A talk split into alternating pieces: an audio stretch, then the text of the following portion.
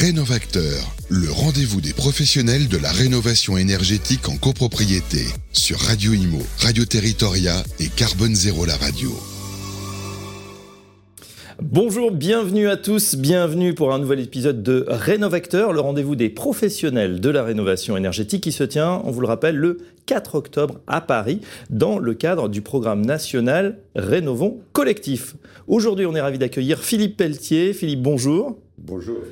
Vous êtes président du plan bâtiment durable. Alors, quelques rappels avant de rentrer dans le vif du sujet. Le GIEC l'a rappelé dans son dernier rapport, la rénovation énergétique des bâtiments est indispensable pour atteindre les objectifs de neutralité carbone et les copropriétés sont une part de la solution qui contribue pour beaucoup au patrimoine de nos villes. Alors le 5 juin dernier, la Première ministre Elisabeth Borne a rendu les conclusions du Conseil national de la refondation, le CNR consacré au logement, l'une des priorités, accélérer la rénovation énergétique des logements. Qu'ils viennent des scientifiques ou des politiques, en tout cas le mot d'ordre est clair, il faut accélérer. Il faut donc mobiliser, accompagner et faire travailler ensemble tous les acteurs de la rénovation énergétique des copropriétés, qu'ils soient publics ou qu'ils soient privés. C'est d'ailleurs tout l'enjeu et l'objet du programme Rénovons Collectif et Rénovacteur. Voilà pour la petite introduction. Philippe Pelletier, première question. 30 millions de logements rénovés en 2030, 200 000 rénovations par an à partir de 2024, c'est demain, contre 67 000 aujourd'hui. Où en est la filière aujourd'hui? Est-elle prête et outillée pour accélérer?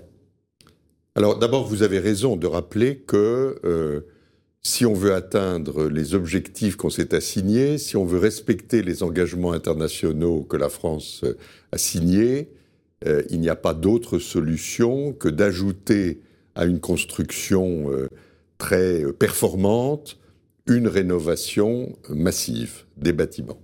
Et on mesure tout de suite en disant ça la difficulté, parce qu'autant du côté de la construction, on travaille avec des professionnels qui sont capables de progresser et d'aller vers une grande performance, autant quand on parle rénovation, on s'adresse principalement à des ménages qui ne sont pas des professionnels et qui ont donc du mal à s'engager dans une logique de travaux, surtout que ils sont parfois euh, âgés et que les travaux ont lieu parfois en site occupé. Donc ce sont là des difficultés au-delà de celles du financement dont on parle habituellement. Donc euh, il ne faut pas mésestimer la difficulté, mais il faut être convaincu de la nécessité. Et donc pour euh, engager ce processus, il y a plusieurs démarches qu'il faut mener de front. La première, c'est évidemment un accompagnement des ménages. C'est pas tout seul que le processus sera engagé et tenu. Il faut donc euh, un accompagnement et euh, vous savez que euh, le gouvernement met en place dans tout le pays à la fois des points d'information France Rénov et à la fois des professionnels qui exerceront le rôle de mon accompagnateur Rénov. C'est une réponse à ce premier sujet.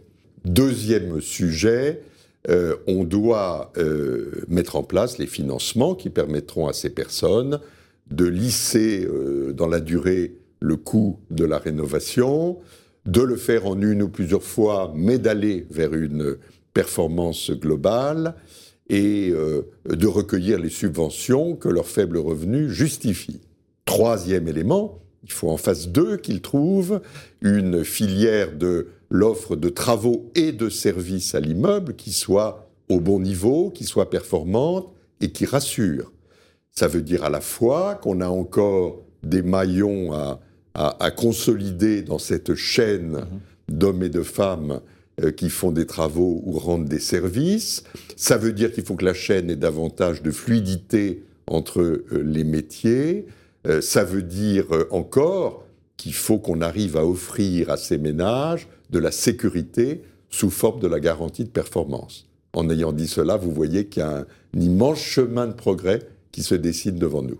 Alors justement, le plan de sobriété 2 sur lequel vous travaillez depuis plusieurs mois, est-ce qu'il va permettre ce plan d'accélérer et de passer à la vitesse supérieure? On le rappelle, 67 000 rénovations. Aujourd'hui, il faut atteindre 200 000 rénovations globales à partir de 2024. Alors, le, le plan de sobriété est un complément du plan de rénovation, mais il ne le remplace pas.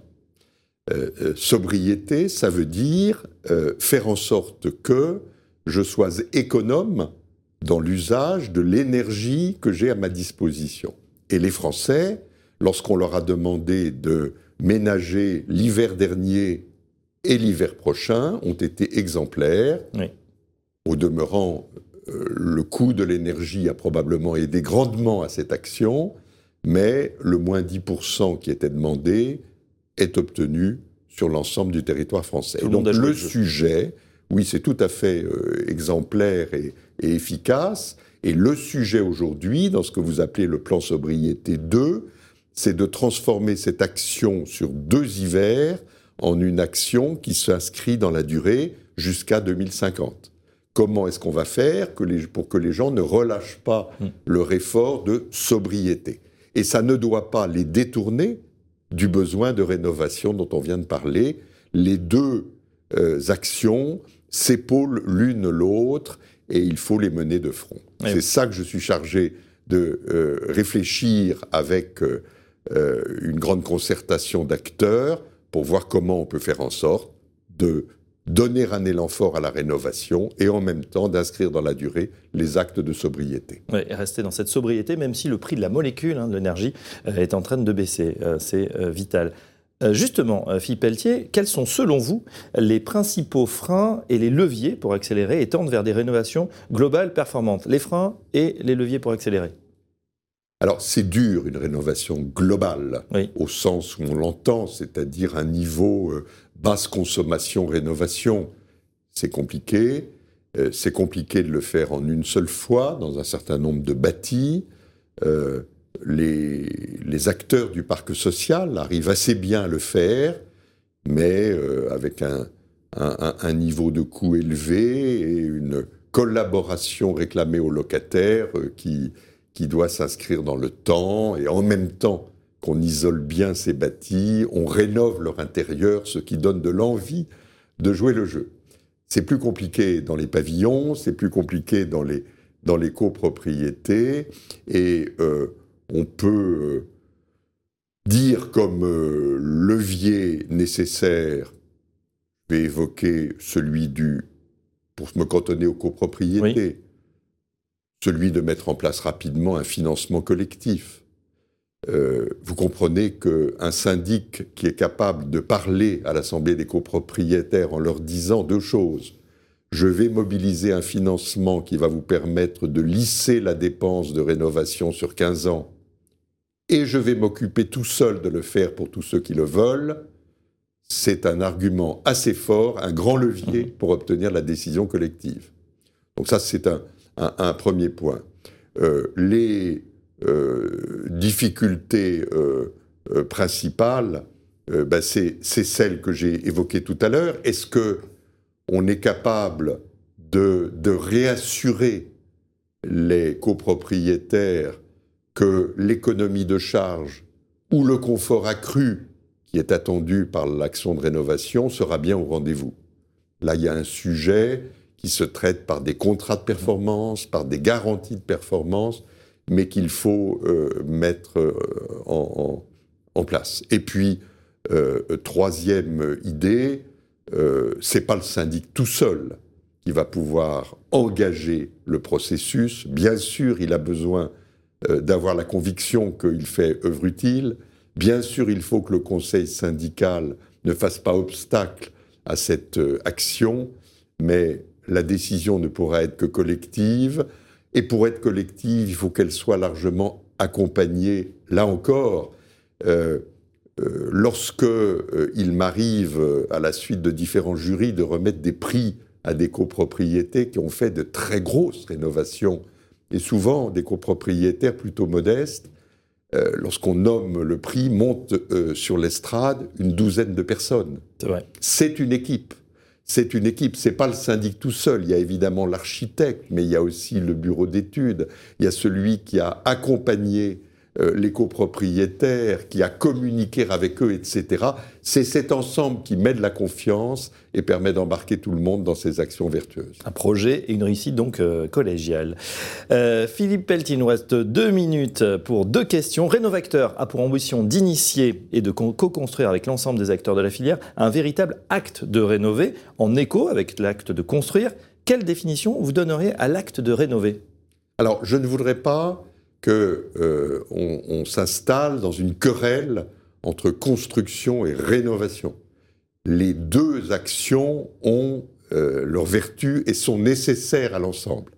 Ici, on, travaille sur la rénovation et euh, pour moi, la rénovation, elle n'est pas seulement énergétique.